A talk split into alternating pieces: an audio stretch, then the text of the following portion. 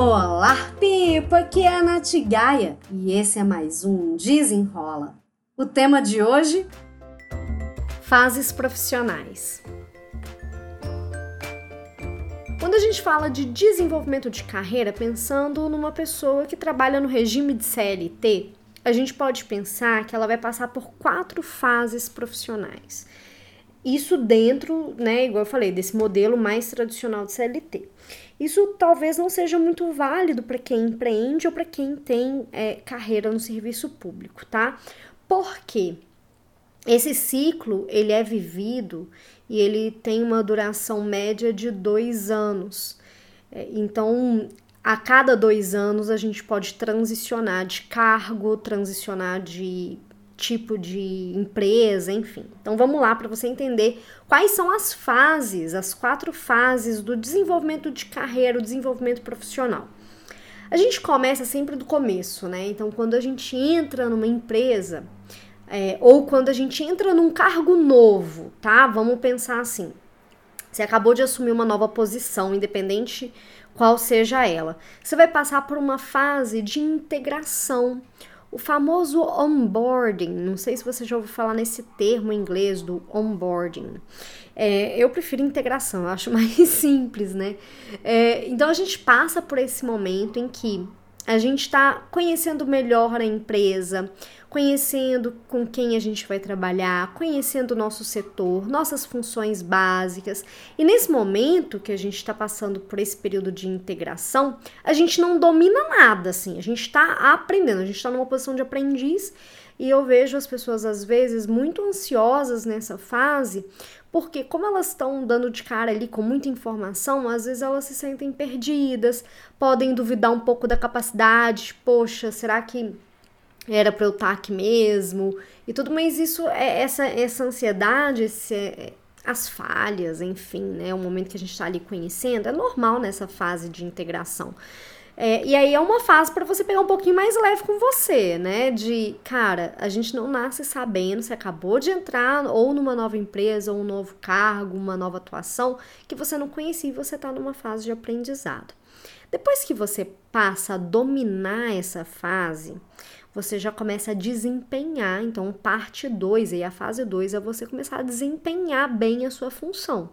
Então, você passa para o período inicial de integração e começa a desempenhar bem. Quando a gente já está desempenhando bem nossa função, a gente já não erra tanto, a gente já não tem tantas dúvidas, a gente vai fazendo ali o nosso dia, a gente vai tocando o nosso dia de uma melhor forma. A gente começa a fazer é, uma conexão maior com outros integrantes de outras equipes, a gente começa a trabalhar melhor o nosso networking. E aí a gente vai chegar à fase de dominar aquele assunto. Então vamos pensar aqui da integração para o desempenho né, da função, a gente precisa ali, nessas, para essas duas fases, de, sei lá, para você ficar no período de integração uns três, quatro meses, para você começar a desempenhar melhor essa função, você vai precisar também aí de uns mais uns quatro meses, né? Vamos pensar mais ou menos num período. Então, no total aí já tem uns oito meses que você já tá na, nessa função, aí você já começa a desempenhar, é, você já começa a, a fazer melhor o seu trabalho. E depois você começa a dominar você começa a virar referência na sua área de atuação, nesse seu cargo, nessa sua função. E você pode passar bastante tempo dominando, fazendo o serviço ali de olhos fechados, com a mão para trás, que você conhece tudo, de um ao tudo daquele setor, daquele serviço.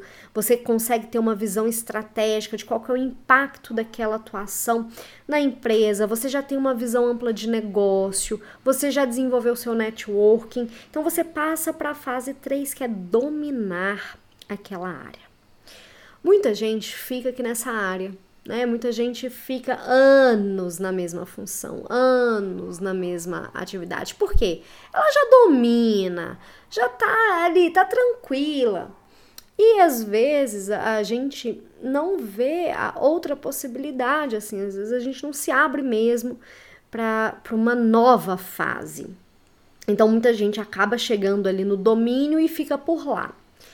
Mas profissionais que conseguem desenvolver, ter uma evolução muito legal de carreira, são os profissionais que eles vão para a quarta fase, que é de transicionar. Quando a gente começa a entrar numa transição, você já domina aquela atividade que você faz, aquela atividade, ou seja, ela já não te desafia mais. E a gente, né, a gente como ser humano, a gente é movido pelo desafio. E se a gente não é desafiado mais, a gente acaba perdendo a nossa motivação de agir em cima daquilo. Essa parte, né, de dominar tanto que a gente acaba perdendo um pouco de motivação, ela pode servir para os servidores públicos, pode servir também para quem empreende. E aí a nossa transição, né, falando aqui no meu lugar de empreendedora, ela é uma transição diferente, porque eu não vou mudar de segmento, eu posso até mudar de segmento. Tem gente que até que faz isso mesmo, muda de segmento. Mas eu crio novos produtos. então eu vou fazendo uma transição diferente. Mas voltando aqui para quem é de CLT, é, você pode optar por uma transição. Beleza, para você sair da fase 3 de dominando para em transição, você precisa começar a prestar atenção e se preocupar com as suas competências, a enxergar qual é o próximo passo, o que, que você quer conquistar da sua carreira e quais são as competências técnicas ou outras habilidades interpessoais, as soft skills, enfim, que você precisa desenvolver para conseguir transicionar para um novo cargo, para uma nova posição, para uma nova empresa.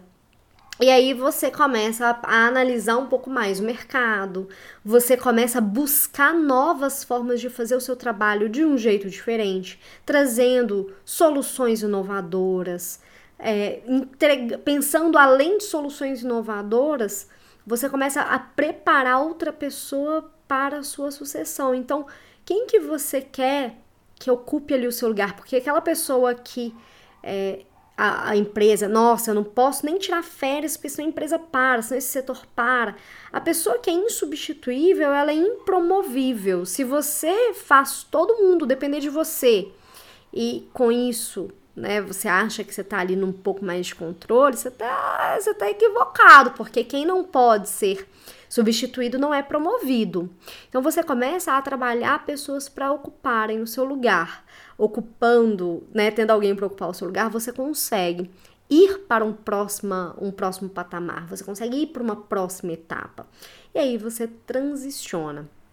Lembrando que você pode transicionar de cargo, você pode transicionar de posição dentro do setor, enfim, você também pode transicionar de empresa.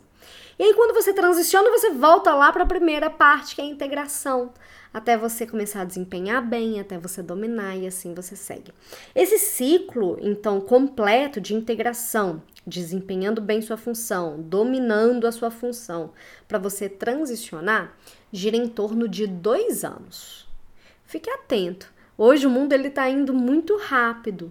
A cada dois anos significa que você tem que mudar de cargo de é, empresa e etc. Não, não é uma regra, assim, não é uma. Um, um, se você não fizer, você tá fora. É mais para você pensar, ok, o que eu tô fazendo hoje me desafia ainda? O que, que eu posso fazer para dar um passo a mais nessa minha evolução, se você quiser, se fizer sentido para você.